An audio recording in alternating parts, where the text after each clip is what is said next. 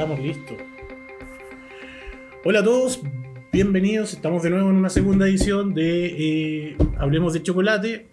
Estamos súper contentos, hemos tenido muy buen feedback. ¿Cómo te ha ido, Tíjano? Bien, súper. Terminando Pascua, así que ahora es momento de reactivarse nuevamente. Ya nos tomamos el fin de libre, así que volvemos. Oye, sí, a la gente que trabaja en chocolatería, este fue un fin de semana de esos pocos en el año donde hay una pega increíble, estresante, eh, que todos quieren aprovechar. Yo lo llamo fechas de amor-odio. Porque estáis fascinado porque sabéis que hay que vender un montón si es que te va bien, pero tenía un chorro de pega. Un chorro de pega. Eh, ¿Pero te fue bien? Sí, sí, la verdad a la gente le gustó harto la propuesta, eh, quedaron bien contentos, mandaban fotos de, de los niños, de la gente en la casa, así que bien satisfecho, la verdad. Oye, nos estamos escuchando. Sí, ¿De momento que vuelta? no estamos con, con delivery. Ah, ya. Yo era el culpable. Ah, eres tú. Bueno, problema de estar en vivo. No, pero todo bien. Oye, sí, yo vi. ¿Sabéis qué? Vi harta propuesta. Eh, como que me fijé que la tendencia este año fueron principalmente dos. En una te sumaste tú, que era el huevo Animal Print. ¿Ya? Vi como harto Animal Print eh, bacán eh, por todos lados, desde Chile para el mundo.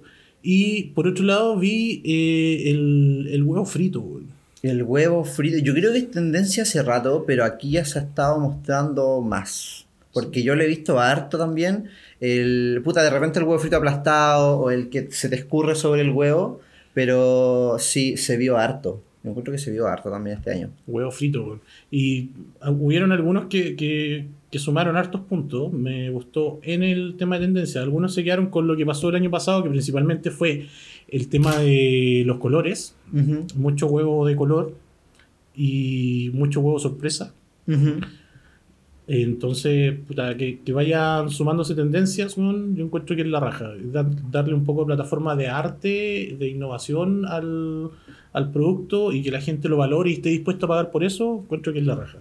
Sí. Así que eh, vamos posicionando el, trabajo del chocolatero de una mejor forma. Claro, igual había hartas propuestas que me gustaron que eran más sencillas, pero que te dabas cuenta que tenía harto trabajo. Por ejemplo, los que estaban forrados con praliné, que tenían harta inclusión de frutos secos, eh, que tenían pasta de entremedio, harto macizo en, en el interior, que al final tú sacáis un poco la parte artística, pero ahí ya te como por la parte más, más golosa igual. Sí. Entonces, con un buen acabado, color chocolate, igual, igual tiran pintas. Y vi hartos también así como netamente chocolate, pero que estaban bien acabados. Entonces, igual tenéis las dos partes.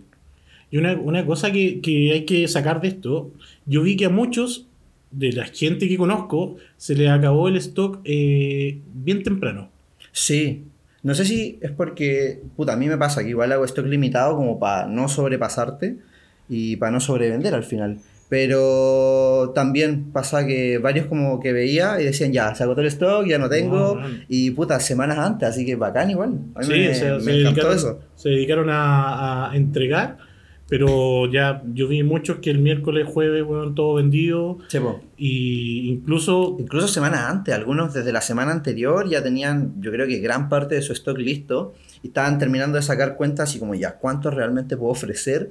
Como para no meterme en la mierda y terminar de, de salir airoso en la semana. hay, hay un desafío ahí, cómo, cómo producir un poco más, cómo ir mejorando. O sea, si tu producción este año fue 20, quizás el próximo año van a apuntar a que sea 30, ¿cachai? Claro. 40, o ver un par de ayudantes, ve- ver un poco de venta antes, porque creo que a diferencia de otros años, est- este fue el año del mejor chocolate eh, versus eh, todos estos dulces que estábamos acostumbrados de ver, Ambrosoli, Costa, ¿cachai?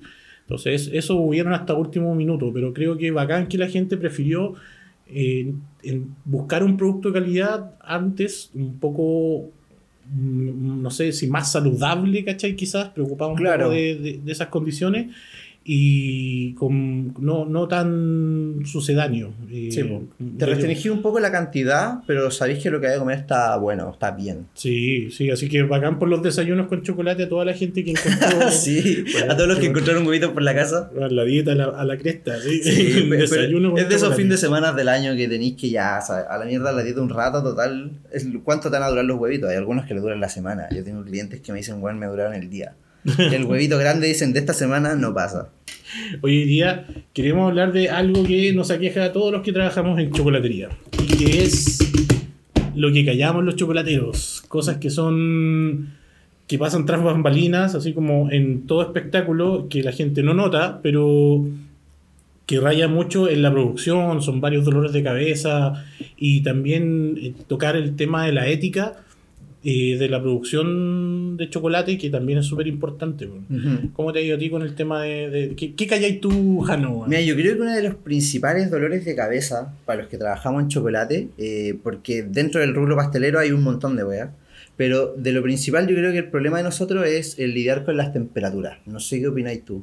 Temperatura en todo sentido, que con mucho frío, mucho calor, sobre todo ahora que venimos de una temporada de verano, bien complicado para los que están empezando, que si no tenían un espacio climatizado, se vuelve un cacho. Sí, pues es un tema complicado el- lo de las temperaturas, sobre todo cuando estáis partiendo, porque no tenía el equipamiento quizás, eh, los horarios son complejos, cuando tú podís trabajar tenéis que, tenéis que prácticamente tú adaptarte al día y no el Claro. día en función tuya, no tenía un día productivo normal. Exacto, tenéis que o sea, seccionar el día y gestionar muy bien el cómo lo vaya a trabajar. Yo me acuerdo que en verano estaba de madrugada trabajando y éramos muchos. Me conectaba de repente a las 2 y veía a una colega del norte, a uno de por acá. Oye, ¿en qué estáis? No, estoy haciendo producción porque después en la mañana hace mucho calor. Entonces, yo creo que es un tema con el que muchos sufrimos y que al final tú veis un producto bonito, compráis un producto terminado que está muy bien, pero no sabéis lo que hay detrás. No sabéis cómo batalló ese chocolatero para poderlo terminar. Claro, entonces, cuando te llega una cajita, eh, tú ves el producto y ves el precio. Pero el sufrimiento, weón, que- Sí, po. la- las lágrimas de las horas sin sueño o de que, puta, no sé, pues tuviste que dormir menos horas o dividir tus horas de sueño un poco en, el- en la noche y otro poco en el día Claro. para poder cumplir con tus pedidos en verano es un tema más, más recurrente de lo que uno cree. Ahora, ¿cómo se soluciona eso? Con inversión. Inversión. Con Inversión. Sí. Paga Pero- tu aire acondicionado, Para pagar más, para trabajar más cómodo, sí. Aire acondicionado, ya. eh, en, es- en esos casos es más que cómodo es necesario. Yo encuentro que es muy necesario para tener una producción óptima y que te deje descansar con unos tiempos prudentes. Como para tú saberla llevar, pues, porque yo me acuerdo que trabajaba de noche y sacaba bien mi producción, lo sacaba todo a tiempo, pero trasnocháis todo, o sea, todos los días tenéis que trasnochar. En el día no sabéis si hay que descansar bien, si te sale algo tenéis que hacer otros trámites, entonces eh, es un cacho. No, ¿Y quién duerme bien, weón, con 34 grados de temperatura? No duermo ni en la noche con 25 de dormir en el día. Pegado en la 34. cama, te dais vuelta y Sí, sudando. Y otro- otra, otra cuestión, yo creo que el tema del packaging, weón. El tema del packaging es. No sé si dolor de cabeza, pero yo creo que muchos nos craneamos de cómo lograr que nuestros chocolates queden bien al packaging. Y cuando estáis empezando, yo creo que más de algunos se tiene que adaptarse al packaging, eh, tu producción al packaging, más que, más que encontrar lo que querís. Sí. Al final tenéis cierto, cierto mercadito de packaging de lo que te puede gustar y tenéis que adaptarte a lo que hay. Oye, tu vecina está, está tostando pan. Está rico. está rico el olor, sí, siempre te está a tostando pan y no invitó. Y, y me tiene loco con el olor. no, puta. Yo me acuerdo del tema del packaging, que, era, que fue súper engorroso. Eh, al principio, el, el dolor de cabeza de buscar dónde venden cajas, que son ya establecimientos puestos, y partí, yo creo, lo más lógico por weas que son muy tradicionales.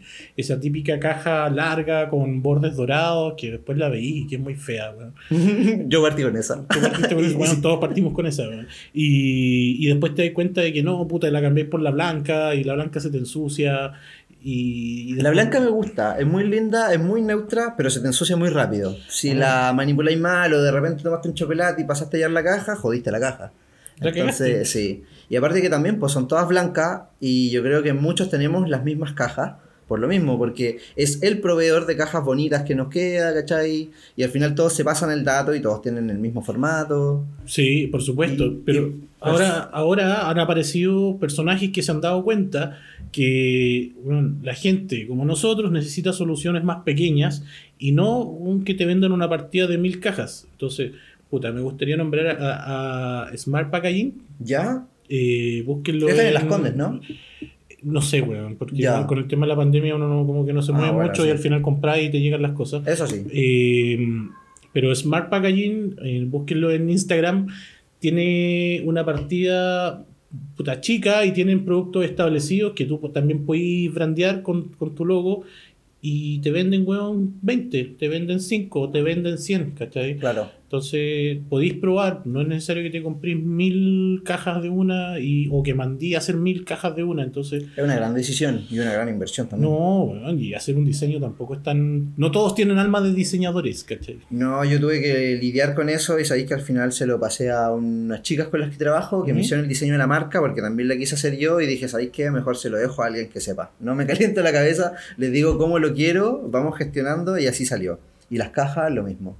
Y yo creo que eh, es complicado brandear las cajas de a poco porque al final recurrís siempre a lo, a lo adhesivo. Oye, se vienen tus cajas nuevas, weón, tan buenas. Sí, se vienen las cajas nuevas. No les voy a hacer mucho spoiler, pero las vamos a, vamos a tenerlas de lanzamiento este mes. Ahí se las Tan, vamos a mostrar. tan buenas, tan Tan bonitas, finoli. en, en ele- eh, elegante. Qué elegancia la de Francia, como dicen. Puta, no, weón. Oye, yo tengo otro, por ejemplo, para los que están ahí siguiéndonos en el vivo, si les interesa el dato de packing impresores y están en San Sí, Diego, weón, también varios modelos, eh, podéis comprar desde 20 unidades. El tema de los logos sí es más complicado porque ya tenéis que mandarle a hacer de 500 a 1000 unidades, pero ya te das cuenta que si los queréis imprimir, esa es una cantidad mínima razonable para que te salga a buen precio. Pero ellos tienen varias opciones. Opciones en blanco, en craft, eh, podéis pedir, podéis ir a buscar. Ahora con la pandemia no sé cómo está el retiro, pero es una buena opción. Yo la estuve usando harto rato. Otra, otra de las cosas que creo yo que, que callan los chocolateros es, eh, y esto ya empieza como a rayar en el tema de, de ética, eh, tiene que ver con sus materias primas, weón. Y me he dado cuenta que muchos chocolateros, y esto lo digo en base a una publicación que vi hace, un, hace algunos días, donde una persona le preguntaba a alguien eh, de dónde era el chocolate con el que trabajaban, y le inventaron un cuento, weón, de, de cómo tenemos unos un palumpas, weón, en Ecuador, ¿cachai? Haciendo nuestro propio chocolate casi. Y yo sé que no ocupan eso, weón.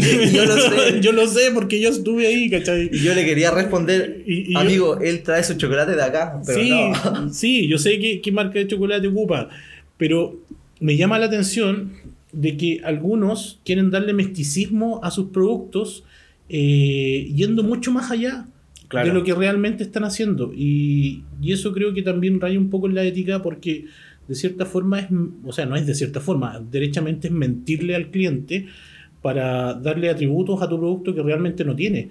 Y, y es súper de encuentro, ¿cachai? Que es desleal con, lo, con, con, con tus Con- otros compañeros o en el rubro. Claro, Eh, y, o sea, y, y más directamente con tu clientela, porque si al final tú le inventas un cuento de lo que estáis usando y realmente estáis usando un chocolate de aquí de la esquina, o sea, está bien, da lo mismo la marca que uno utilice, pero no hay problema en decirla. Si seáis del rango, o sea, del, del rango que estéis, no sé, si ocupáis cobertura sucedánea, da lo mismo, pero dile al cliente, ¿sabéis que yo vendo cobertura sucedánea? Oye, no, yo vendo cobertura X marca y no tendría que haber problema, ¿cachai? No, el cliente, si le gusta y lo acepta, te lo va a comprar igual, ¿cachai? claro. Seáis del, del margen en el, en el que estáis, po. pero no hay que inventarle cuentos a los clientes. Si te preguntan, a mí, por ejemplo, yo normalmente le digo, es blanco, negro, de leche, les digo el porcentaje y ya, si ellos se interesan, porque hay algunos que son más interesados que otros, les decís, puta, este proviene de Ecuador, que de no sé qué, lo hacen con tanto, ¿cachai? Pero no mentirle al cliente, al final eh, perdió un poco de credibilidad y no, no es la idea. po. Yo creo que, que Es más allá- chueco. ma- creo, claro, eso es, es jugar chueco, porque más allá, estoy absolutamente de acuerdo en el marketing, en, eh, en inventar una mística para tu producto, en darle una personalidad, pero eso no tiene que ver con decir cosas que son mentiras, ¿cachai? Tú puedes Claro. darle una personalidad a tu marca en base a cómo te gusta trabajar, en base a los sabores que tú propones, en base a los colores que ocupas, pero eso no tiene que ver con que tú le atribuyas cosas a tus materias primas que en realidad no cumplen, porque también muchas veces pasas de la raya y eh, puedes ocupar materias primas obedeciendo a ese discurso que ya estáis diciendo desde antes Claro. y la materia prima no se ajusta con eso y decís, puta, ya, filo, weón, ya la ocupé, ¿cachai? Entonces, yo he visto gente que dice, eh, en este, en, en este relleno, weón, hay una frutilla 100% natural, weón. Yo me levanté a las 4 de la mañana, coseché la frutilla, weón, la cuidé, la, la, la llevé, Le canté, la coseché, todo. weón, la acaricié y después la piqué. ¿Cachai? Y no es verdad porque. Al final sabéis que fue, compró, o sea, da lo mismo el puré, en volada compró guayarauco, pero si usáis puré, da lo mismo. Da lo mismo. Puré de fruta, puré de mismo. fruta con azúcar, ¿Cachai? ¿cachai? Pero, pero no le digáis a, la, a tu cliente, weón, esto es con frutilla natural, porque estáis usando frutilla en tarro y eso tiene una carga de azúcar mucho más alta. Claro. ¿cachai? Entonces le estáis vendiendo esto que es natural y además le dices que sin azúcar, sin azúcar añadida, weón. Claro. Y ese cliente confía en ti, Sí, po. ¿cachai? Y, y no, es, no es algo... Al final un poco de, de lealtad hacia, hacia el consumidor. Onda, si le vas a vender un chocolate y tú le dices, ¿sabéis que uso 65%? Poner realmente el 65% aunque el otro te pueda salir más barato, ¿cachai? Puta, ¿sabéis que tengo un chocolate 90%? Voy- Yo creo que igual uno no va a mentir con eso. Si lo hay a ocupar es porque realmente la hay a poner. Pero yo creo que en algún momento, puta, igual te falle, como que lo cambiáis un poquito, ¿cachai? Y la idea es decirle al cliente, puta, ¿sabéis qué? Ocupamos esta marca, ¿cachai? Ocupamos este porcentaje y no, no engañarlo, no llevarlo por las ramas tampoco. Claro. O si no, hay, hay ciertas formas de diferenciarte de, de otros chocolateros. Por ejemplo, eh, no sé, pues, weón, Calebau te vende que el 54% de cacao, creo que el más bajo, 55, 54. ¿El más bajo negro? Creo. Sí, creo, no sé, no, no lo uso mucho. Ya, pero por ahí anda. Puta, ya. Tenía el 55% cacao de Calebau.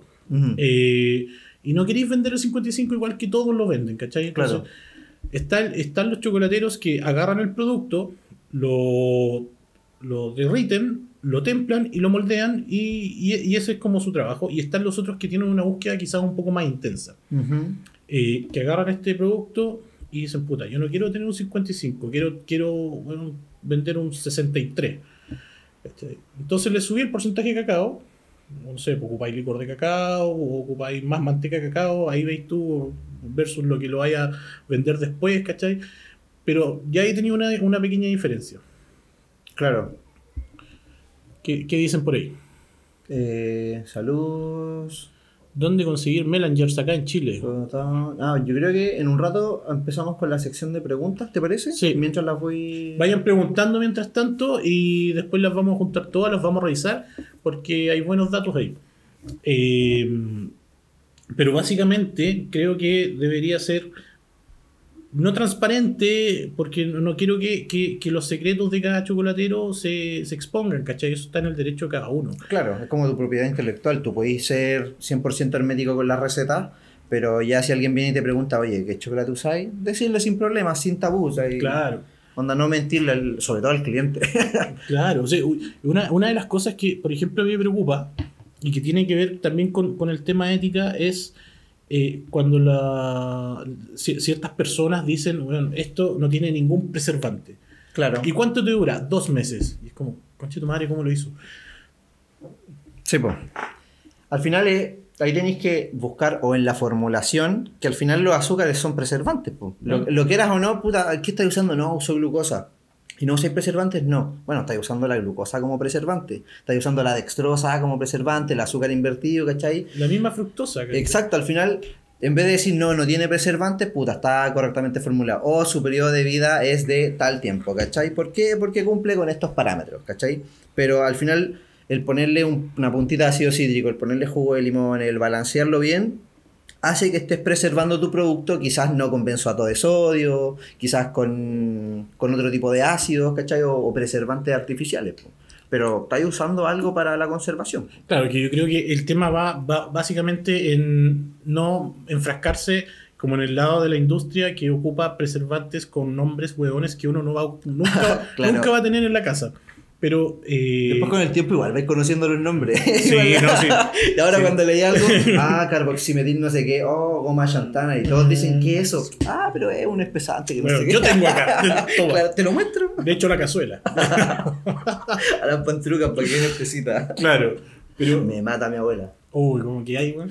Pero, pero al final es como ser un poco leal y construir marca, construir eh, un- una empresa, un emprendimiento, una pyme, lo que quieran construir, pero eh, siempre siendo leal con el cliente, no mentirle al cliente. Porque imagínate, puta, voy a retomar ese ejemplo de la, de la frutilla que, que no viene del, del campo mismo, sino que viene de esa lata de mierda, weón.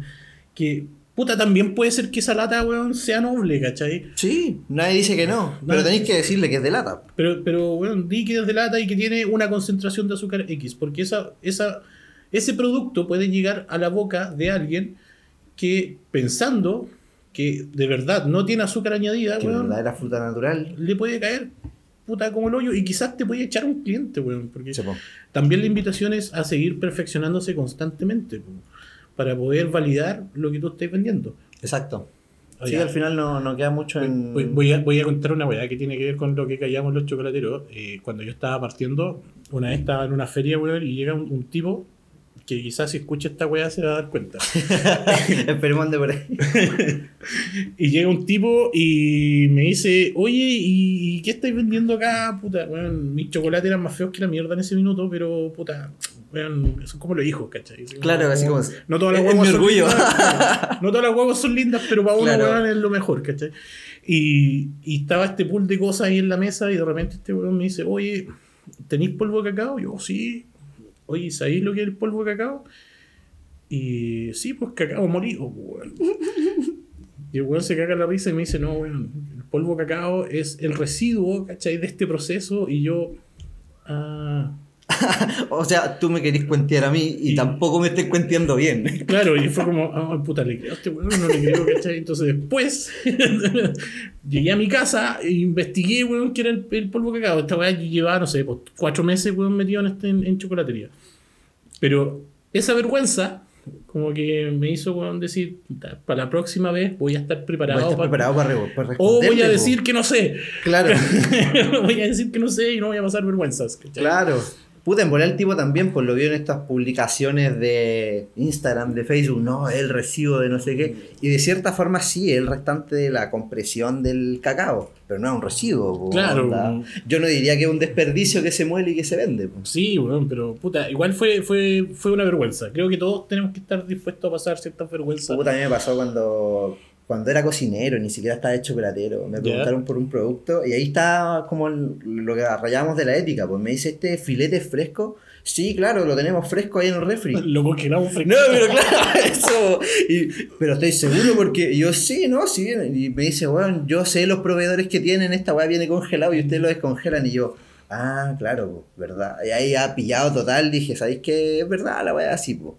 Y te das cuenta que no. Hay clientes que saben mucho, po, y no los podí llegar y cuentear porque. Una, por lealtad, y otra porque hay buenos que saben de lo que están consumiendo y por algo lo consumen. po. Sí, pues. Bueno, una, una cuestión que yo eh, adopté fue el mercado en sí. Tú puedes llegar a, a tratar de llegar a un 100% del mercado al que tú estás apuntando.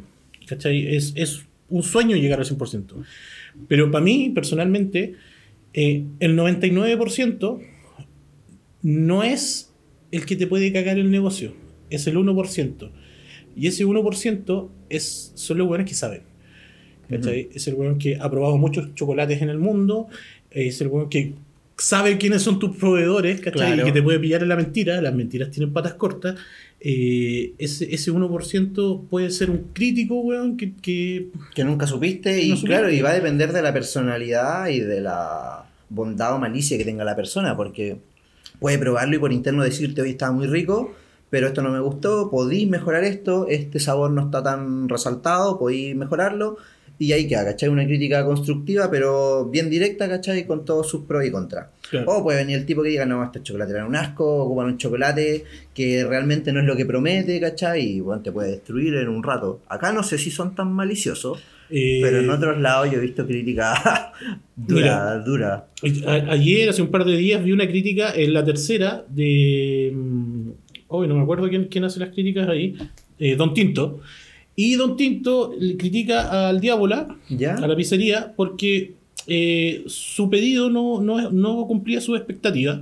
Básicamente, su pedido. eh, sus pizzas llegaron frías, tuvo que calentarlas, eran chicas. eh, y, y tampoco tenían como la cantidad de ingredientes que esperaba. Pero nosotros somos como súper doble estándar porque, weón, puta, personalmente yo no les creo a los críticos porque los weones todos lo encuentran bueno. ¿Cachai? No me gustan los programas de cocina porque, weón, todos lo encuentran bueno. Tú veías al hacedor de hambre de repente, weón, que va a probar 17 sándwiches y todos son la raja. Ninguno, weón, tiene algún desperfecto. Claro, ahí ya, ahí ya caí un poquito como en el, en el tira y afloja. Si ya yo te doy sándwich, ven a hacer tu programa, pero tenés que criticarlo bien, pues, weón. Claro, Te pero- regalo los sándwiches que queráis, weón. Pero la credibilidad es como, puta, ¿cómo todos tan ricos, weón? Si, si en verdad yo fui y probé esta weón. Claro, y a mí no me gustó, Y, no eran tan buenos, weón, Puta, sí, hay, hay que ser consciente también y un poco de, de autocrítica en cuanto a las recomendaciones. Bueno, entonces, eh, Don Tinto hace esta crítica, la publica, si quieren la pueden buscar, y en Facebook aparecen 200 hueones y dicen, ¡ay, qué mala la crítica de este hueón que no entiende que estamos en tiempos de pandemia! Hueón, ¿qué tiene que ver el tiempo pandemia con que tú aspires a tener la mejor calidad de producto? ¿Cachai? Claro. O sea, yo voy a mandar chocolates y los voy a le voy a mandar un conejito a alguien y va a llegar hecho mierda, pero puta, no pueden criticarme porque, bueno, estamos en tiempos de pandemia, ¿cachai? Claro, oh, estamos en pandemia, puta, lo siento, te llegó roto. No, pues, Claro, y, pues, si, bueno. y si tú te sumáis a un mercado como el delivery, tenéis que cumplir las expectativas del delivery. O no te sumes. Sí, yo creo que ese es un gran punto dentro de lo que callamos todos como, como más allá de los chocolateros, quizás como pyme, los que están empezando y dentro del rubro, es bien complejo el tema del, del transporte. Ahora en verano era, era muy complejo el tema de transportar chocolate. Yo tuve mi primer, mi primera, ¿cómo se diría? Mi primer encontrón con el calor en octubre. En octubre creo que mandé una caja a un cliente que era amigo y llegó totalmente derretida. Llegó hecha agua, me mandó una foto y era una sopa, grasa por aquí, rellenos por allá, estaban pero mal, mal. Menos mal que era amigo mío, le hablé, le dije, ¿y seguro no lo dejaste en la cocina donde trabajaba? Y no, me dijo, lo abrí recién y llegaron así. po". Entonces, ahí tú tenés que decir o cuestiono al repartidor o cuestiono al cliente, porque hay clientes que sí se quieren pasar de listo, pero igual tenéis que darle la chance de descargo, de reclamo y, ten- y creerle, ¿cachai? Sí. Al final la caja va cerrada y tú no podés saber si lo derritió él o se derritió en el camino. Y bueno, después creo que me pasó otra, que a una clienta de la caja grandota le llegó uno derretido en la esquinita. Entonces ya ahí tuvimos que con el repartidor empezar a solucionar problemas. Oye, ¿sabéis que me están llegando derretidos? Ya segunda vez. Eh, no he tenido problemas con los clientes, como que igual no hablamos y todo súper bien, pero no puedo arriesgarme a mandarte 30 productos, por ejemplo, un día y que 15 me lleguen derretidos. Claro. Entonces tuvimos que el aire acondicionado ya no daba abasto. Ningún auto con aire acondicionado estaba dando abasto. Sobre todo en rutas súper largas cuando estos repartidores trabajan con varias pymes a la vez. Entonces tuvimos que implementar el sistema de cajas térmicas. Yo mismo me compré las mías, las implementamos en los distintos autos que tenían los repartidores. En ese entonces me decidí quedar solo con una empresa de transporte por lo mismo, para no quitarle la caja, pasársela a otro, que vuelven cinco días más y me la entregue y pasársela a otro repartidor. Y ya después la misma pyme eh, decidió ellos invertir y comprar sus cajas térmicas porque tenía varios eh, pymes que necesitaban llevar sus cosas de cierta forma climatizadas. De hecho, creo que andaba Noir por ahí, que también vi sus chocolates en algunos de los autos de, de Debut Envíos. Y también, pues, ellos me decían, puta, tenemos pymes que venden alfajor, que venden chocolates, que venden cuchuflis, que venden pasteles, qué sé yo. Y para todo ello es súper útil este, este sistema, ¿cachai? El tener un repartidor de confianza también es importante para el tema de los delivery. No, absolutamente. El, el tema de la logística es un problema que no afecta solamente a los chicos, es un problema que afecta a las empresas grandes y a las empresas chicas. Yo, lo, yo que he estado en, en ambos extremos, eh, bueno, es súper peludo resolver el tema logístico. Sí. Súper peludo, súper peludo. Cumplir con los plazos, cumplir con las expectativas del cliente, Claro. eh, tener la cantidad de productos para poder eh, llevarlo, ¿cachai? Ver cuáles son las mejores horas.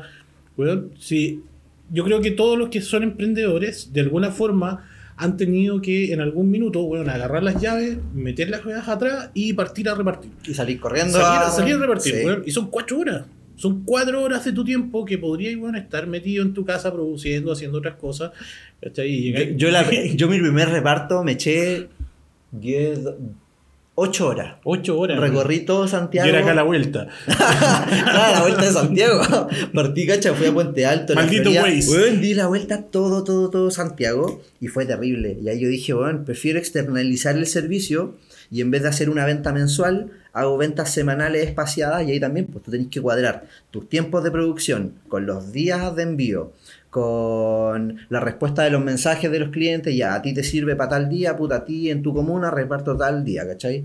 Y todo eso coordinarlo con tu repartidor de confianza, pues. Claro, pastelero a tus pasteles, weón. Si tu, si, si tu cuento es hacer chocolates, no te metáis en cuentos de delivery, ¿cachai? Hay, hay otra gente que está tratando de hacer lo mismo que estás haciendo tú, de crear un negocio y eligió el delivery. Bueno, trabaja con ellos. Claro, eh, los locos ya son secos, onda, son secos repartiendo, se saben las rutas, se saben las calles, ya saben que si vienen llegando le avisan al cliente, dejan las cosas en conserjería y los locos lo hacen bien. Tenés que afianzarte con un partner súper bueno y ya con eso estáis. De hecho, a mí me pasó en diciembre con el- los tipos del delivery que, no, en febrero, a San Valentín. Con los tipos del delivery llevamos trabajando como 8 meses y puta, súper bien. Si algo se llega a romper, ellos me informan, lo cambiamos y le entregamos al cliente un producto nuevo. La idea es que nunca les llegue, a menos que no se vea, obviamente, por las cajas de bombones, eh, que nunca les llegue un producto en desperfecto, ¿cachai? Claro. Y le pasó a una clienta que le llegó un producto roto. Y yo dije, guau, qué raro. Me dice, hola, Jano, eh, como a las 10 de la noche del 12 de febrero. Me dice, mira, me llegó este producto, no me notificaron y llegó en este estado. Y el conserje tiene un video de que se lo pasaron así.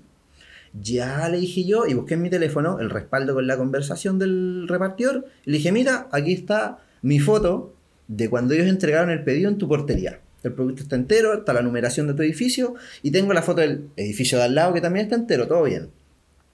Y me dice, ya, puta, voy a hablar con los conserjes para pedirle el video porque me dice que llegó así. Le dije, puta, ningún problema, onda, si, lo si pides el video y me llega a sorprender de que si llegó mal, voy a hablar con el repartidor, ¿cachai? Y por interno le decía, oye, pasó esto, yo confío en ustedes, yo sé que ustedes no entregan productos rotos, pero Lo igual que- le que informo. los conserjes. Claro. Y pasa que al otro día a las 8 de la mañana la tipa bajó y estaba el otro turno de conserjes, po. Y, y me manda un pantallazo o una foto de las cámaras de vigilancia y salían mis repartidores tirando el chocolate y el conserje recibiéndolo enterito. Ya. Entonces, claro, no sé qué chanchullo habrán hecho los conserjes. En volá llegó un repartidor X y grabaron el chocolate y dijeron, mira, él fue, él lo rompió. Pero también pues, hay que tener ojo de con quién trabajáis. Yo he recomendado a mi repartidor a varias pymes porque me decían, weón, yo le paso a X empresa de reparto mis galletas y me las rompen. Las tiran al auto y a todos los clientes les Como llegan rotas. como el video de FedEx. Weón, cuando llegan tirando las cosas a la cuando llega. Amazon, te lo dejan ahí. Cuando llega Starken, ¡pa! La weá, la chucha. Claro, la misma, la misma. Y me decían, weón, el repartidor me rompe las galletas y la tipa se pasa, no sé, po, tres horas decorando galletas a manga para que el weón se las rompa. Weón, Entonces, es complejo, tenéis que tener a alguien de confianza para eso. Yo por lo menos tengo mucha confianza y una vez me pasó que sí se rompió en el camino, iban llegando a Quilicura y me dice, se rompió el de Quilicura. Le dije, weón, si tenía alguien cerca, mándalo. Armé uno como en media hora y lo entregamos y lo mandamos de nuevo. no, weón, Lo mejor es buscar a alguien que haga lo que tú necesitas de una forma seria y que tenga la preocupación por lo que tú estás haciendo. Porque, no, bueno, no quiero sacrificar gente, ¿cachai? Pero hay personas que están tratando de rebuscársela en este minuto para sobrevivir. Y realmente, weón, no es ese su negocio, sino que, puta, están haciéndolo lo más rápido que pueden, tratando de agarrar la mayor cantidad de lucas. Puta, lamentablemente ese no es el delivery con el que tenéis que trabajar, ¿cachai? Claro. Si vendía almohadas da lo mismo, porque las almohadas las tiráis, weón, y no, no se quiebran. Sí, pero, Pero en este caso necesitáis un, un partner delivery o tú tener, por ejemplo, ya, si tú haces tu chocolate, que tu pareja haga el delivery o que tu alguien cercano, pero solo se dedique a llevar productos frágiles y que entienda la fragilidad de tu producto. ¿no? Y, y lo que tú cobres por el delivery, weón, es como el IVA, no es tuyo. Claro. Weón, entrégalo, no, no, no, no te tientes con las lucas del Sí, del- yo creo que muchos cuando partimos, a mí me pasó al principio, yo cobraba el delivery y decía, ya, yo hago la ruta y esto más o menos es lo que se cobra y me di la vuelta a todo Santiago y ganaste plata en el día. Pero bueno, anduviste conduciendo 8 horas, más todo lo que pasaste despierto armando los pedidos llegar a la casa hecho bolsa, diciendo que pudiste ese- ocupar ese tiempo para organizar pedidos nuevos, para hacer nueva producción y desligarte de eso. po. No, weón, y esta weá es como terrible. Y la gente que hace delivery lo va a entender. Es cuando tú llegas a una casa, porque el problema no son los edificios, los Son las problemas son las casas, son las weón. casas. Las casas donde tú llamas a alguien y decís, puta, aló señora Marcela, así, voy en camino con su pedido. Perfecto, Estoy aquí en la casa. estoy en la casa. Llegáis, weón, golpeáis, gritáis. Aló, señora Marcela, estoy afuera de su casa. Uy, es que tuve que salir. Tuve que salir, sí, me ha pasado un montón de veces, weón. Puta vieja culiada, Y el, weón. repa- y el repartidor en el teléfono, oye, no hay nadie en la casa, pero ¿cómo no? Si me acaba de hablar, me dijo que iba a estar ahí. Y después la persona, oye, es que tuve que salir al banco. Weón, ¿Cómo tuviste? Si onda, tú pro- programáis la cuestión, pues yo te digo en la mañana y dicen, no, es que tuve que salir y vuelvo en dos horas, ¿me lo pueden dejar en otro lado? Y ahí tenéis que hablarle al repartidor de que busco otra dirección, de que si es que se puede. Y todo eso, puta, te caga toda la cadena de acontecimientos del resto del día. Sí, ¿cachai? po. que tú tenías ahí una programación, entonces, si tú haces chocolate, dedícate a eso. La gente que se dedica al delivery sabe cómo solucionar esas cosas, ¿cachai? Porque se dedica a ese cuento y, y lo van a poder abordar de mejor forma. Entonces, bueno, puta, delivery, buen partner, tú chocolates y, y- y te caes con, con esa, con esa estrategia. Eh, creo que es lo mejor que uno puede hacer, weón. Sí, yo lo desligué totalmente, lo externalizo y me ha ido súper bien con eso. No me caliento la cabeza. Bueno, yo sí, pero es porque es su pega. Yo me caliento la pega con, yo, yo me caliento la cabeza con mi pega. con mi chocolate y yo sí, pero puta, somos. Trato de hacerle lo más sencillo posible, decirle, bueno, estas son las instrucciones, esto me dijeron, si hay algún cambio trato de no hacerlo a última hora. Eh, igual, paciencia a la gente porque de repente creen que el- podemos tener horas programadas de delivery y se intenta, pero puta, son 20 pymes que tienen que Claro. recoger y entregar. Y así, no, no, de repente no se puede. No, Y te ocurre algo, el otro día uno se quedó sin internet, no, le falló el teléfono, puede y sin- pasar. y sin teléfono no tenéis ruta, y sin ruta no tenéis reparto, y todo se atrasó. Puede, todo se puede atrasó. pasar, puede pasar. Cuando se cortó la luz, weón. Claro, o como en las fechas fuertes. Para Navidad fue un cacho, onda. Estuvieron entregando los últimos, o sea, los cuatro días previos a Navidad. eh, hasta las 10 de la noche, desde las 9 de la mañana hasta Ah. las 10 de la noche, y todos me decían, hola, ¿dónde está mi pedido? Espera un poquito. Hola Cintia, oye, ¿a ¿cuánto está el pedido de tal lugar? no, está como en dos horas. Sí, yo le decía, mira, está entre dos horas y media y tres horas y media, para darle un rango extra. vos, El sistema de tracking. Claro. Ingrese su número acá. Ingresa su número de pedido, y todos me preguntaban, entonces... Chucha, hay alguien preguntando por el número de pedido. y así como, Cintia, me están preguntando. Sí, yo también estoy preguntando. Y así todos de vuelta. Entonces, paciencia. Sobre todo en las fechas grandes hay que tener paciencia. Mucha Claro. paciencia. Además que eh, eh, hay que tener mucho ojo con las ex- expectativas de la gente. Porque Sí. como creen que el Jumbo, weón, puede hacer esta weá, todo el mundo lo puede hacer, ¿cachai? Y, y- y el Jumbo tiene, weón, un departamento que invierte un millón de dólares mensual para que weones trabajen haciendo esta weá, ¿cachai? Claro. Y aún así se Y mandan aún- cagazos. y aún así no Y aún puso- así, weón, Sí. aún Bueno. así Falabella llega dos meses tarde, ¿cachai? Puta, me compré una zapatilla y están para el 29 de, abril. pues, la- y, la, y la foto decía, despacho en 24 horas. La No, si lo despachan en 24 horas, pero de ahí a que llegue, el- despacho es una weá, de Sí, que te llegue es otra. ¿Cachai? Pero, weón, puta, la gente farabela, weón, ya arreglen la weá. po. sí, está Falabella. bueno. weón. Pero eh, eh, es increíble de manejar las expectativas de la gente, tener esta lógica de dedicarte a lo que realmente sabes hacer, desligarte, no, sé, no dejarte seducir por, weón, eh, est- esta parte del, de lo que puede ser el delivery, la- las lucas extra, ¿cachai? Todas las necesitan, pero créeme que si te dedicáis a hacer lo tuyo, weón, vaya, vaya- tu tiempo vale más que eso, es- eso esas lucas que además las vas a tener que gastar, weón, en, en peaje, en, en echar benzina, estáis desgastando tu auto, weón. De- déjalo en, en otro lado. Déjalo en manos de los expertos. Déjalo en manos de los expertos, weón. Pero está bien. Eh, cuando estáis partiendo tenéis, tenéis todo esta, este, este tipo de dudas, weón. Oye, revisemos qué, A ver, qué, vamos... qué- qué preguntas vamos puedan haber por ahí. Oh, concha, mi madre. Sí. Bueno, tenemos un par de saludos por aquí. Saludos, saludos. Saludos, Seba. Saludos. Seba Araya, gran colega. Chocolates Carrión, saludos para allá. Oye, a, a, a Chocolates Carrión, Tiznado. eh, deberíamos invitarlo un día porque uno de los primeros personajes que yo vi acá que le ponía color a su chocolate era, era Chocolates Carrión, weón. Tiene su tienda en Barro Italia, la abrió hace dos meses, creo. No mucho. ¿La dura? Sí, ¿no sabía? ¿No? Bueno, dato, Chocolates Carrión está en Barrio Italia, en Avenida Italia. Numeración no me acuerdo, pero la pueden encontrar ahí en su página. Muy excelente, weón. de hecho, yo fui a conocerle el día que la inauguró. ¿La dura? Sí, tienen un negocio de flores y otro de chocolate. Ahí tiene las opciones de cajas, tiene trufas, tenía calugas. Las calugas estaban muy buenas. Las ¿Sí? calugas estaban muy ricas, sí. Mira a verlo entonces. Vamos a hacer una próxima sección de recomendaciones donde les vamos a estar mostrando. Oye, sí, para rellenar, si tienen productos, si conocen a alguien que haga eh, chocolates eh, y, y quieran mandar o que nosotros vamos y los probamos o, o los compramos, da lo mismo.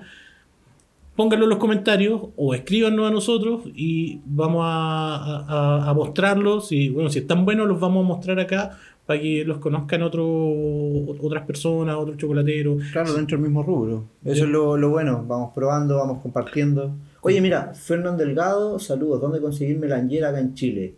Eh, bueno, ahí mismo le respondieron. Comercial Tres Almendros la tiene. Eh, No sé si tienen stock, lo tenían agotado. Creo que van a traer una segunda partida, pero les pueden mandar un correo y. Así como, como dato, eh, sí, le puede, eh, Tres Almendros tiene, trajo unas pocas unidades, pero eh, pueden comprar también en Perú. Y en, en Perú ¿Tú me habías comentado eso? Sí. Sí. hay un mercado de melangers que están, están haciendo en Perú y están bastante buenas. Así que eh, pueden buscar melangers acá al ladito, en el país vecino. Y si no, pueden buscar en Google y comprarse unas indias o unas americanas. La verdad es que se demoran puta un par de semanas, a lo más un mes en llegar. Claro. Sí, yo creo que si no la compras acá, pedirla afuera, pero tener considerado, no sé, por la tasa de conversión, el tema de los impuestos que te puedan aplicar y a ver si te conviene traerla y esperar el mismo mes que te la puede traer el proveedor nacional. Ahí ya es como ponerlo un poco sobre la balanza.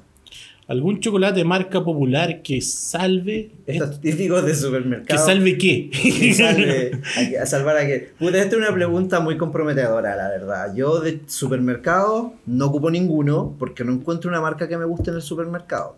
Si queréis probar, ah, puta, vamos a mojar el potito. Ya, vos. Si queréis probar para cocinar o hacer algunas cosas, eh, hay una marca que se llama Valor. ¿Valor? Sí, y hay que tener valor para probarla. No, Pero espérate, ¿está en formato grande? ¿Está en formato barra? en formato barra. Hay formato barra, de hecho tienen muchos formatos de, de barra. Tiene- o sea, Ah, tipos de barra. lo he visto, sí, sí, sí, sí. Pero no es como de medio kilo de kilo. No, no, no, no, Ah, no es cobertura. Pero puede funcionar bien si es que lo que quieres es probar en una receta o si te queréis sacar la angustia. Claro. Eh, también eh, hay una, un formato, bueno, los negocios que, que Claro, son ahí ya venezolanos. no, ya no sé si se refiere a que salve para comerlo o que salve para producción, porque ya son dos cosas distintas. O que salve de calidad, en el fondo. Claro, porque en el super, yo por ejemplo en el Jumbo he encontrado buenas barras de chocolate, hay buenas marcas igual que podía encontrar, no muchas, pero dentro de todo la- el espectro de barras que encontré, creo que haber visto un par de Pacari por ahí, no sé si vi, no, Luga creo que no vi, pero había otras No. marcas que, que tenían ahí el sellito de premio, no sé Oh, qué. Eso se me quedó, weón. ¿Qué? ¿Se te quedó el? Ah, me acordé. No te lo quise recordar, Ah, ahí. soy una mala persona. Eh, sí, mira, como para cerrar eso de lo que salve, de un, de un chocolate que salve, fíjense en los ingredientes. Los Sí, ingredientes importante. son básicos y estén abiertos a probar chocolates. Los ingredientes en la parte de atrás debería ser, si son eh, chocolates de leche, que el principal ingrediente sea el azúcar, la pasta de cacao, la leche en polvo y la manteca de cacao. Si son bitter, debería ser licor o masa de cacao, después el azúcar y así sucesivamente. Pero que Claro. no tengan huevas como... eh, Manteca hidrogenada, ningún grasa de palma, no, ninguna hueá con palma. Si ven ¿cachai? aceites vegetales que no correspondan a mantecas de cacao, ya están en presencia de un chocolate que no es de calidad. Onda, ya depende la calidad del grano, la calidad del chocolate, pero ya cuando encontramos grasas que no son propias de la manteca, como la manteca de cacao, eh, ya es mucho peor la, la calidad. Entonces ahí ya denlo por descartado. No, Es súper simple, si tiene, si es bitter, va a tener dos ingredientes y a lo mucho lecitina y vainilla. Ya si tiene más que eso, eh, yo no voy por uno de ellos. Packing para los que estamos empezando, Lo comentamos. de Good Envíos. ¿Cómo No, se llama? Packing, packing, cajas. Ah, Packing. Sí, eh, packingimpresores.cl. Smart Packing. También, eh, uno, ambos tienen delivery, creo que uno está en Las Condes, el otro en San Diego, Sí. Retiro, no sé, pero ahí pueden encontrar cajas genéricas, buenos modelos, bonitos, el precio ya depende de ustedes, de, de cuánto estén dispuestos a invertir o a gastar y de su clientela. Joaquín. Joaquín Bacaro, saludos chicos. Bacaro. Gracias, gracias. Nos estamos a ver. Gaby, Levetán. Creo que a veces se subestima al cliente y no porque no reclamen significa que no se dé cuenta de la calidad. Más cuando son chocolates artesanales. Saludos, chiquillos. Mentir solo te caga. Sí, Caga así es. solo. Sí, es verdad. Por eso voy al, al tema del 1%. Uno nunca sabe cuál es el 1%. Yo no digo que el 99% de la gente no tenga idea, pero Claro. el 99% de la, de la gente no se compromete tanto con, con, Con- con la, no sé, con calidad, por decirlo de alguna forma. Si la weá no le gustó, puta, no lo va a comprar de nuevo. ¿cachai? Claro, hay gente que es como de, de gusto simple. Onda, si te gustó, lo compro. No me gustó, no lo vuelvo a comprar. Listo. O sea, hay, hay un montón de gente que dice, "Mm, este me gusta más, pero este otro no me gusta tanto. Señora, son Claro. los dos de la misma marca. Claro. cambia, cambia la marca del. Cambia la mano de repente. Claro. Brigio el tema del delivery, el delivery con aire acondicionado. Sí, yo creo que muchos sufrimos con eso. Datos de Oye, packing. Bueno, ya un, lo tema, un tema con, con el tema del aire acondicionado para los delivery. Eh, no sé si ubican Auto, que es una startup chilena que uno puede arrendar un auto. ¿cachai? Así como arrendar las bicicletas. Como los scooters, pero tienen su auto. Claro, como Es- después los scooters, ahora los autos. Es de bueno. Gasco, ¿no? ¿Ah? Es de Gasco. No, no, es eléctrica esta weá. Ah, pero son gas- celestes. gas- gas con, gas, pues, weón. No sé, pues son celestes. Sí, son celestes. Bueno. son celestes y le quitan los estacionamientos Se a la gente. Llegáis a algún lugar, te estacionas y estos ¿Y eso aire acondicionado? Eh, lo que pasa es que estos gallos están implementando ahora un- el mismo sistema, pero con camiones cargo que tiene frío. Ah, qué buena. Entonces, quizás se ponen de acuerdo un grupo de personas para hacer delivery el día miércoles Claro. Y lo pueden recoger con este camión, ¿cachai? Y hacer el delivery. Sacáis el camión, frío. le pagáis a un alguien o tú, no sé, como sea, que reparta todo y juntáis Claro. todas las pymes en el mismo camión. Sí. Exacto. De hecho, funciona como tipo lo de la bicicleta, como tipo Uber. Tú pagáis, creo que por distancia y por eh, tiempo. Una cosa así. Lo podéis arrendar por día, después lo dejáis en un estacionamiento y te vais para la casa de nuevo. Sí, pero métanse a la página de auto, awto.cl o .com, no sé, google la weá, pues, weón. Maxi Fonsalía, ¿qué tan recomendable es la congelación de bombones para tener stock? La Mm. verdad, funciona, pero va a depender de cuánto stock quieras manejar. Si vais a hacer, no sé, po, tener una rotación muy baja, eh, yo creo que la solución es hacer poco stock para que se te vaya más rápido.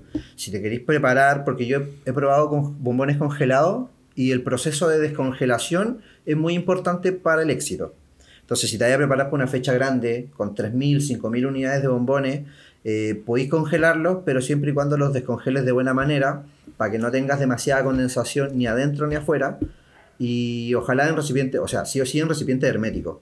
Ya lo otro que se puede hacer, el packaging, tu caja con bombones, ya listo, sellado con todas sus cosas, envuelto en alusa Sí, y a otra, congelar. otra cosa es, es tener ojo, quizás la formulación la formulación de helados te puede ayudar un poco, eh, o esta regla de los tres azúcares, Claro. que, que es para manejar bien el, El el punto tema. ante congelación. Sí, y ahí podría también meterte en un, en un cuento para preservar por, por, por el frío, por la congelación. Las mejores trufas de Chocano. Ah, gracias. Saludos desde Punta Arenas. Eh, chocolateando hace poquito, yo uso Calebau solamente. Buenísima. Sin culpa. Ah, la verdad es que me habló. ¿Qué ¿Sí? tenemos acá?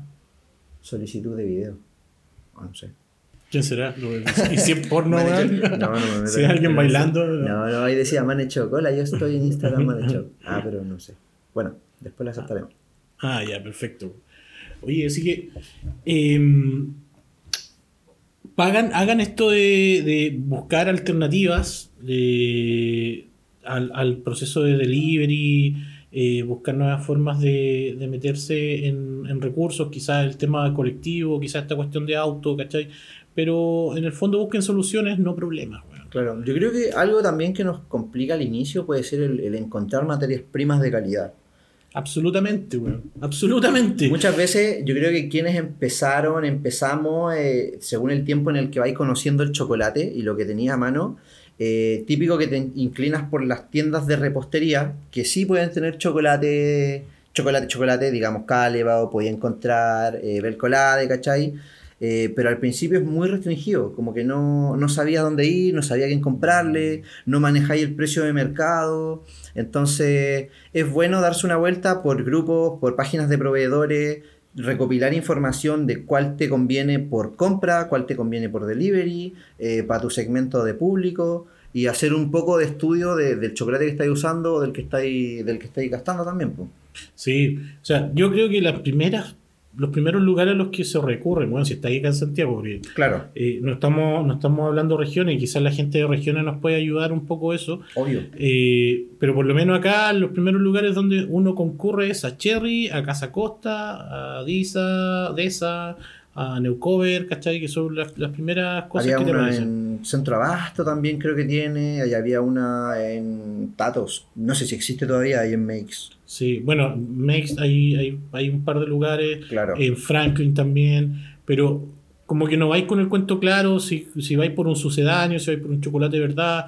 Y, y otra cosa es que la gente que trabaja en estos lugares tampoco sabe tanto. Entonces, Puta, claro, de repente tienen capacita- capacitaciones, pero los entrenan como para el producto que ellos tienen disponible, como para la marca. Onda, si viene un, un promotor de Calebau, te enseñar lo que tiene Calebau, pero no vayas a saber responderle por el resto de productos que podéis tener. po. Claro. Entonces, va a depender un poco de quién te atienda también. Onda, hay gente que sabe y hay gente que, incluso yo he ido a comprar y me dicen, oye, ¿y esto, no sé, po, ¿qué glucosa o tenéis glucosa? ¿Por qué está más amarilla? Y es como que, Oye, ¿y cuánto vale? Ni el precio sabía, po. entonces puta, Es y como- como que es te como- calentáis la cabeza. y es como cuando, llegue, cuando Homero pone su tienda de internet Claro. y llega alguien y le dice, oiga, tiene esto, tiene dinero. Me pasó, era, era unas perlas, perlas crocantes de con chocolate de leche y le dije, oye, ¿qué chocolate tienen las perlitas?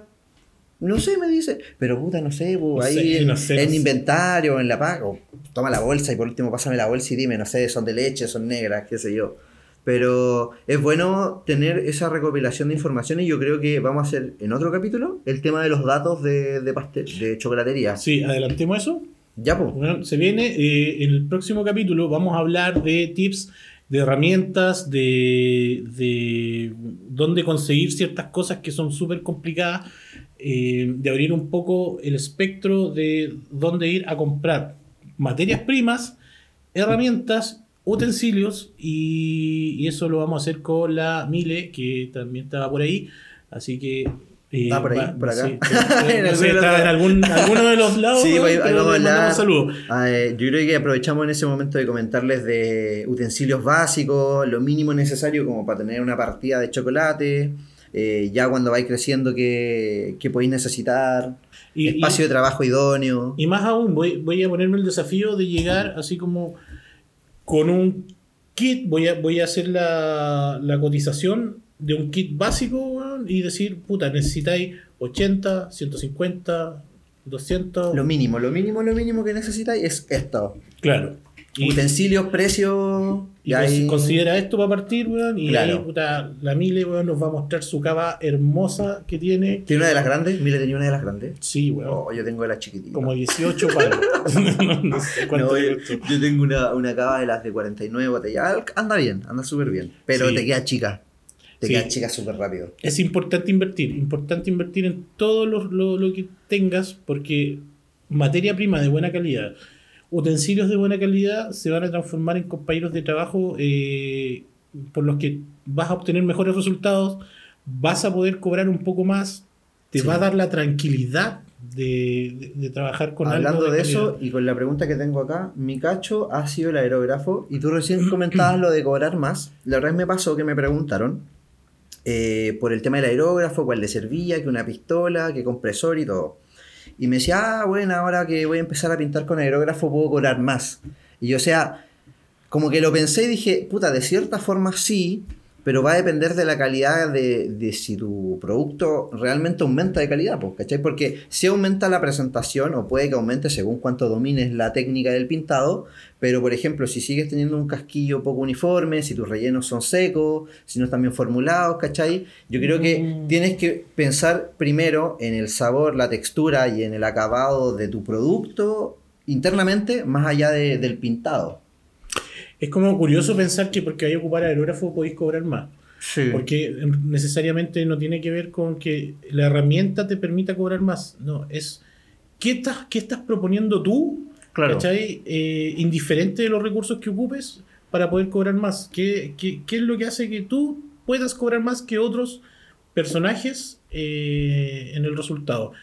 Tendrá que ver con que le estáis poniendo más materias primas. O sea, Claro, o sea, el costo asociado sí está, pero tenéis que ver cómo influye realmente la técnica en el, en el producto. Claro, o sea, Primero hay que hacer un ejercicio básico. In- Independiente que tú tengas un aerógrafo que también lo, te- lo sé usar. O muchas veces no me conviene más usar el aerógrafo, me conviene más usar la pistola. Claro. Eh, el aerógrafo implica más tiempo, pero no necesariamente es que sea mejor.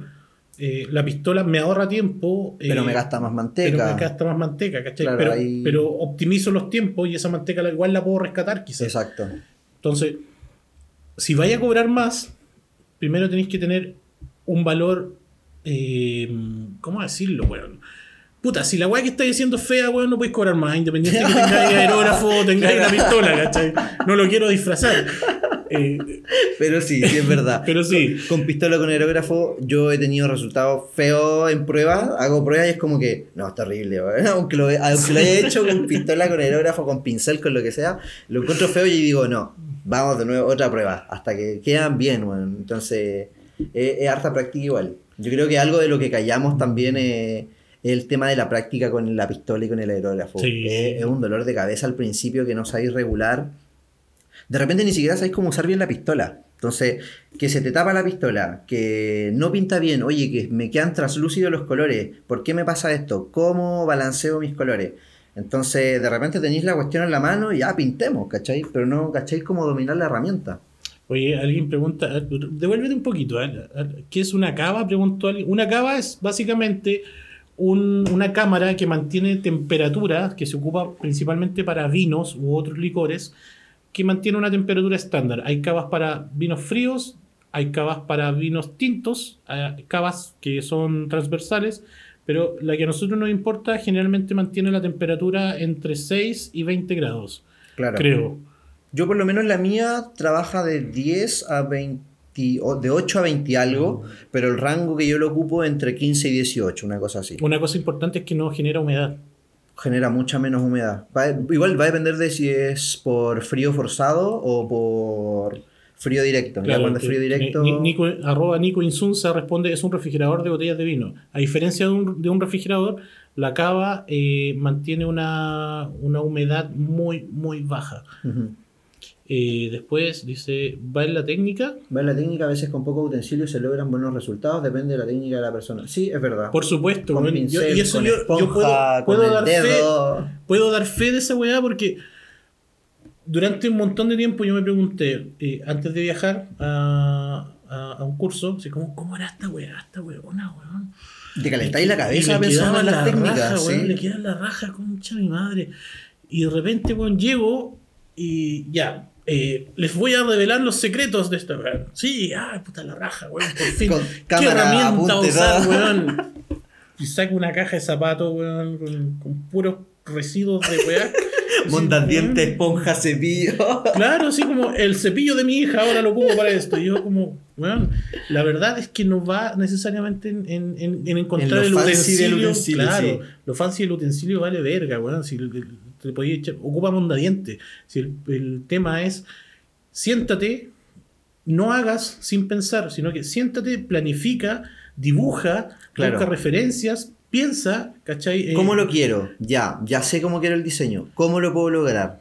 Ah, ya, de esta manera. No, sabéis que es muy complicado, es muy lento, o simplemente no se me da. Busco otra técnica que se adecue a mi tiempo, a mi espacio o a mi mano. Y probáis, probáis. Sí, pues probáis. Al final, todos estos locos que aprenden a pintar bonito es porque, bueno, probaron, probaron, probaron y hasta que se aburrieron de, de pulirlo y les salió bien. pues. Sí, po. ¿qué aerógrafo recomiendan? En el próximo capítulo eh, vamos a recomendar aerógrafo con la, con la Mile, ¿viste? Que ahí dice, aquí estoy, aquí ¿Y estoy. qué tiene que ver el vino acá? Ah, bueno, ya Puta, sin el vino, no estaríamos acá, weón. ¿De dónde comprar aerógrafo? También lo vamos a comentar después. Tengo un bicicooler. Eh, pero el Eh, bicicooler o sea- gener- A ver, los bicicooler, ojo, porque tienen, eh, dependiendo de las marcas, tienen una, generan una cantidad de humedad. Sí. Entonces, lo puedes utilizar, por ejemplo, para enfriar tus chocolates o tus barras para desmoldar. Pero si los vas a dejar un par de horas, después los vas a ir a ver y vas a notar que tienen humedad en la superficie. Y eso es súper contraproducente. Tienes que manejar muy bien el tema del factor con los bicicoolers. Ahora se vino para acá la Mile. Bueno, sí, yo creo que tienes que conocer muy bien tu equipo, porque hay algunos, como decíamos, tienen frío forzado, que es por ventilación, y otros con frío directo, que generan más humedad en la pared trasera.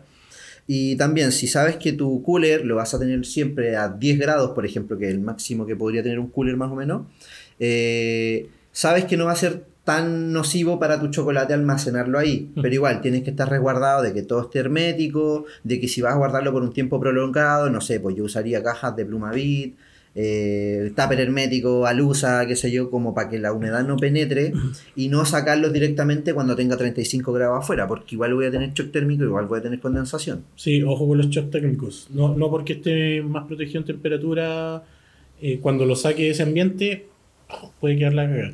Claro. Eh, ¿Cuándo es el próximo capítulo? Por confirmar. Creo que el próximo lunes. ¿Puede ser el próximo lunes? Sí, va a depender de la tía Mile, como le dicen por ahí. La tía Emily. El vino con el chocolate. Que mezcla perfecta. Hay varias mezclas perfectas, depende de la, de, de la gente, weón. Hay, hay, un mari- hay un maridaje con cervezas, weón, que eh, anda muy, muy bien con diferentes tipos de chocolate. Vandalen. Saludos, saludos Nacho, Nacho Wonka, gran tipo. Manechó, yo aprendí a pintar con Rodrigo Bravo. Él es de Carrión. Sí, Sí, yo aprendí a pintar con hace Fernando. 50 años. ¿Quién está diciendo que Rodrigo cuántos años tiene, weón? Una falta de respeto. Pero- no, pero se mantiene joven, weón. Es como el, es como el Capitán el América. Como el Capitán América. Estuvo congelado. en criogenia. Se bañó en chocolate para guardarse. Claro, sí. se, se metió en un molde gigante y se, se metió a, a congelar. Yo aprendí a- para estar atenta. Oye, sí, pues, el, nos vamos a ver de nuevo. Lo más probable es que el próximo lunes lo vamos a comunicar. eh, lo vamos a comuni- comunicar en tu Instagram, en el de Mr. Cacao y en el mío. Eh, y por supuesto en el de la Mile para saber eh, a qué hora vamos a ir la próxima semana. Sí, con esto el toque de queda se complica el tema de, de juntarse, ya las conexiones a larga distancia es más fácil. Sí, o andarse paseando, pero eh, se vienen más cosas y se vienen más temas, así que Sí, ya más o menos les, di, les dimos como qué va a ser el próximo tema. Si tienen preguntas, guárdenlas para la próxima semana. o escríbanlo en los comentarios. Las escriben en los comentarios. Quizás quizás abramos una casilla de comentario en alguna historia para que los vayan dejando, o sea, la- las preguntas. Y así también pues las vamos tocando a medida de que vamos haciendo la conversación y ya después igual abrimos una sección de preguntas. Sí, y además este, este capítulo y el capítulo número uno están disponibles en Spotify y en YouTube. De Mr. Cacao. de Mr. Cacao, el canal de Mr. Cacao que está ahí. eh, pueden ir a la página también y en la página están los links, así que formas de escucharlo, de reproducirlo, va- va- van a tener. Sí. ¿Ya? Así que eso. Estamos llegando al final ya. Sí, porque yo tengo que irme a mi casa y- y antes, antes que me controle Ah, por la ilegalidad. por la ilegalidad.